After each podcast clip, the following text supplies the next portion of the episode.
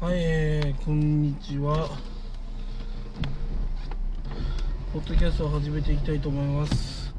まあ、今日は何点かね、適当に話してきたい、話をしていきたいと思います。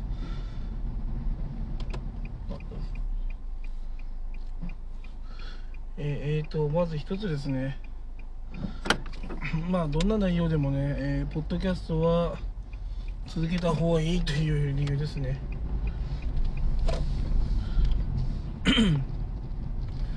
よくね、あのなんか10個ぐらいね、作成して、なんか終わってる人って結構いると思うんですよね、そのポッドキャストのエピソードを。10個ぐらい作って、はい、終わりですみたいな。それってね、すごくもったいないと思います。それはなぜかというと、まあ、内容はどんなものであれ、その作ったやつってねまあ半永久的に残ってるんですよね。で数が多ければ多いほどまあその自分の認知度だったりまあ要はいろいろね拡散されるわけです。要はポッドキャストっていうのは面白いことでいろんなね媒体で聞かれるんですよね。Amazon Music だったりとか Amazon Amazon Music だったり、えー、Apple Podcast だったり、アンカーだったり、うん、私のね、あの、ポッドキャストも別にアンカーだけで聞かれてるわけじゃなくて、今のところは、は8個のプラットフォームで聞聞かれてますね。で、なぜかわかんないけど、全世界の人がなんか聞いてくれてるみたいです。うん十数カ国の人がね私のポッドキャストを聞いてくれてるみたいで、まあ、本当に聞いてくれてるのか 間違って再生したのかまあ分かんないんですけどまあそれで自分がねもしもメディアとかに露出するような仕事をしてる人だったらチャンスですよねやっぱりそれって。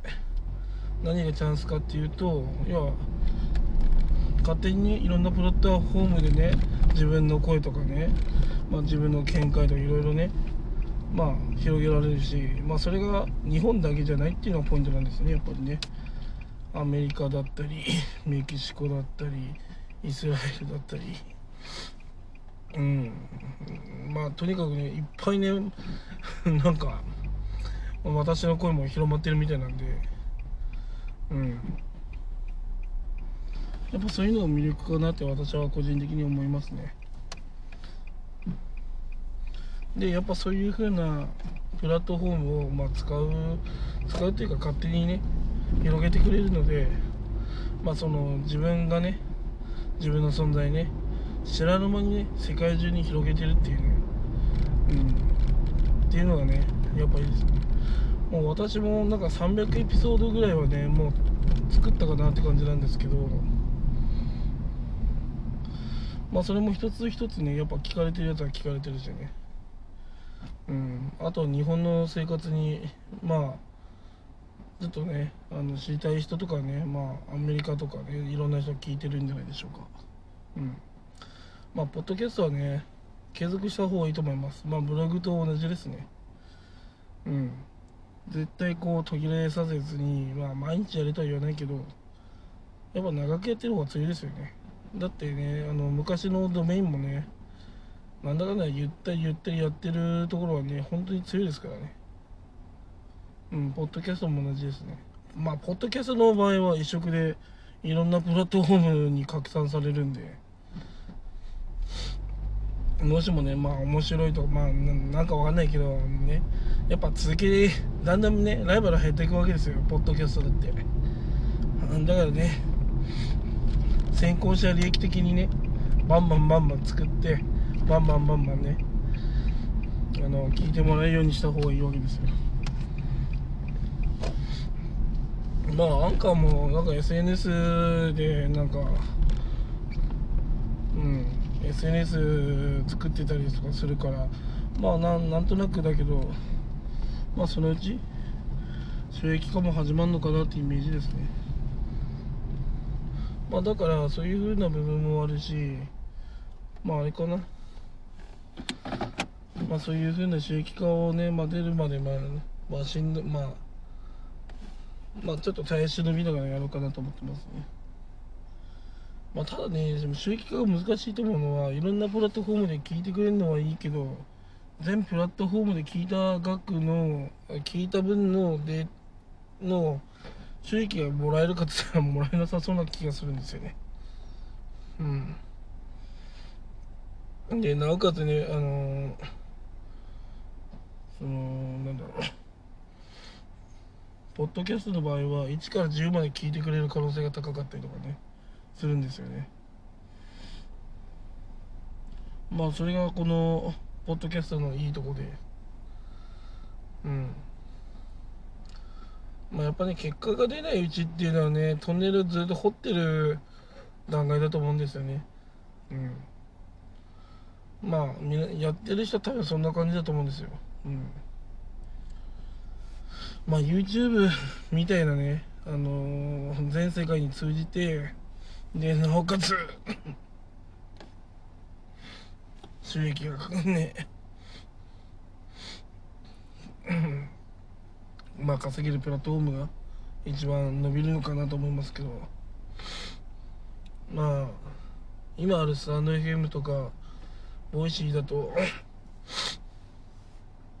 まあどっちかというと芸能人とかね著名人の人しか入れないのかなって感じですね。うん。まあやっぱりね やったもん勝ちじゃないけど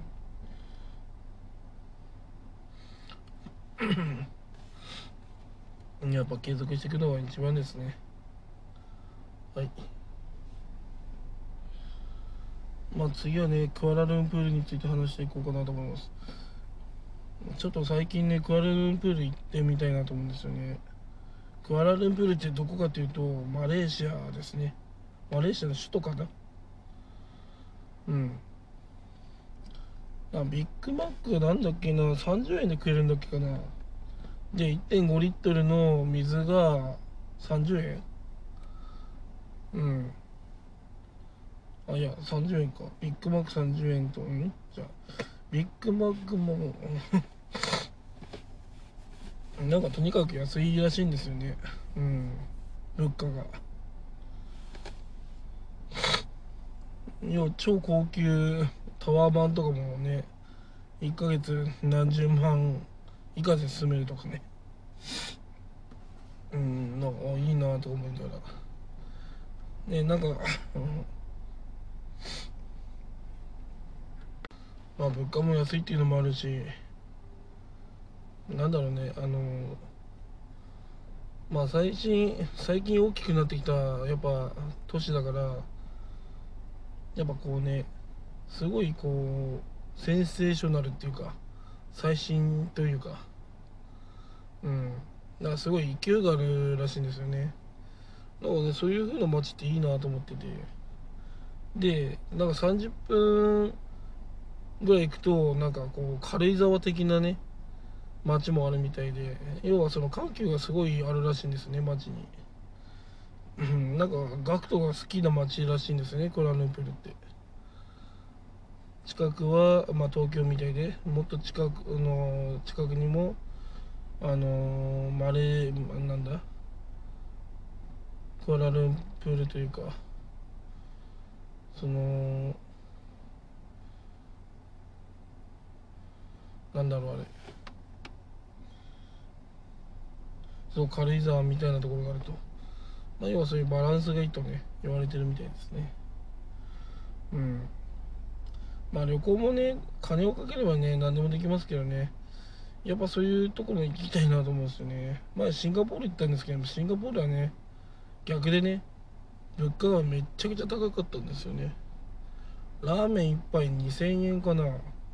それぐらいしたイメージありますね。うん。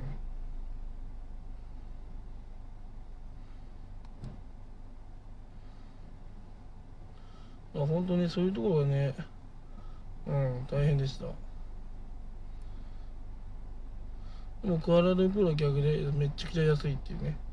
だからシンガポールの方もねあのー、クアラルンプールじゃなくてあの要はマレーシアの人がシンガポールで出稼ぎに行くっていうのもねまあ結構普通だったみたいですよね。まあやっぱ物価が高いから物価高いところでね稼いでみたいな。うん。まあやっぱそれはね妥当なんでしょうね。うん。